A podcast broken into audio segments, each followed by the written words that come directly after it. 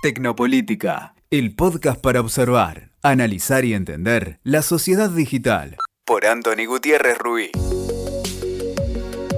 El valor del silencio en la comunicación política. La materia prima de la política son las palabras, y hay que reivindicarlas. Sin ellas la política no tiene ni sentido ni contextos.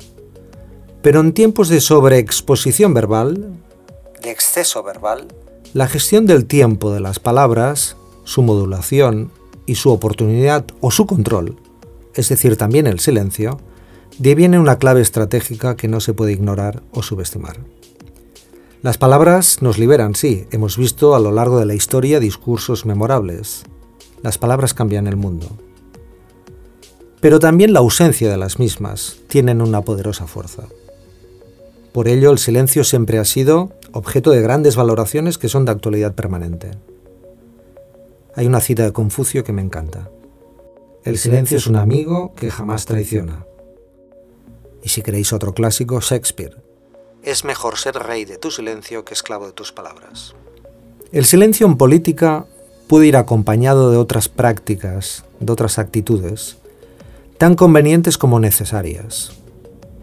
Hablo de la prudencia, de la reflexión, de la escucha, prácticas asociadas al silencio que pueden ayudar a mejorar la política, mejorando, paradójicamente, su comunicación.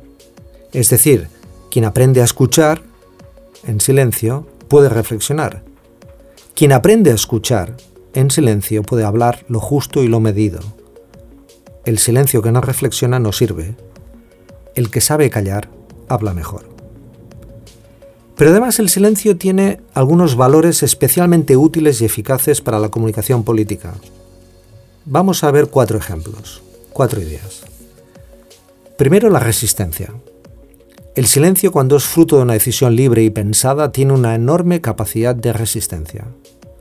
Cuando las palabras no bastan o no llegan, o no son suficientes o no se escuchan, la ausencia voluntaria de las mismas incorpora un gesto desafiante hacia lo establecido el silencio también puede ser atronador y denunciar de manera más efectiva que muchas palabras.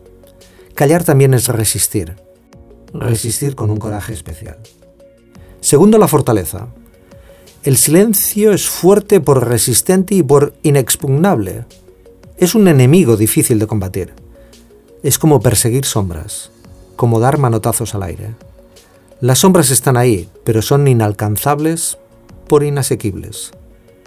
Golpear una sombra es agotarse, desfondarse en el vacío del rival ausente y esquivo. La comunicación silente es fuerte porque no ofrece ángulos para el contragolpe. El silente se enfrenta así a las palabras de sus adversarios con una fuerza que tiene casi naturaleza moral y ética. Tercero, la conexión. ¿Puede el silencio conectar con muchas otras voces, emociones y personas? Sí, el silencio puede ser capaz de interpretar y representar la diversidad desde la ausencia. El político silente conecta con las voces de sus electores a partir de una comunión posible, que abraza todas las palabras sin pronunciar ninguna. En un momento en el que los políticos parecen que hablan sin escuchar, que no se les entiende o se les acusa de mentiras, medias verdades o palabras vacías, el político silente puede resultar un portavoz de los demás sin ejercer la interpretación de las palabras de todos. Esta capacidad de conexión es extraordinaria y muy vinculante.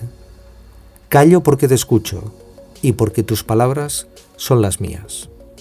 Ese es el mensaje inclusivo del silencio. Cuarta idea, la iniciativa. El silencio puede llevar la iniciativa. Crea expectación y desgasta al adversario por esquivo y por gaseoso no es fácil combatir el silencio. El silencio puede derrotar un discurso vacío o puede vaciarlo de solvencia al dejar en evidencia que esas palabras no tienen sentido. En estos casos, la iniciativa del silencio da sentido político al reivindicar lo esencial sin pronunciarlo. No es fácil enfrentarse a una sombra. No es fácil vencer al desafío del silencio orgulloso en su sencillez no es fácil doblegar la enorme resiliencia del silencio compartido. Los sin voz se pueden sentir representados por los que, en su nombre, alzan la suya para representarles, pero también por los que en su nombre callan, para identificarse con aquellos que nunca son escuchados. Escuchaste Tecnopolítica por Anthony Gutiérrez Ruiz. WeToker. Sumamos las partes.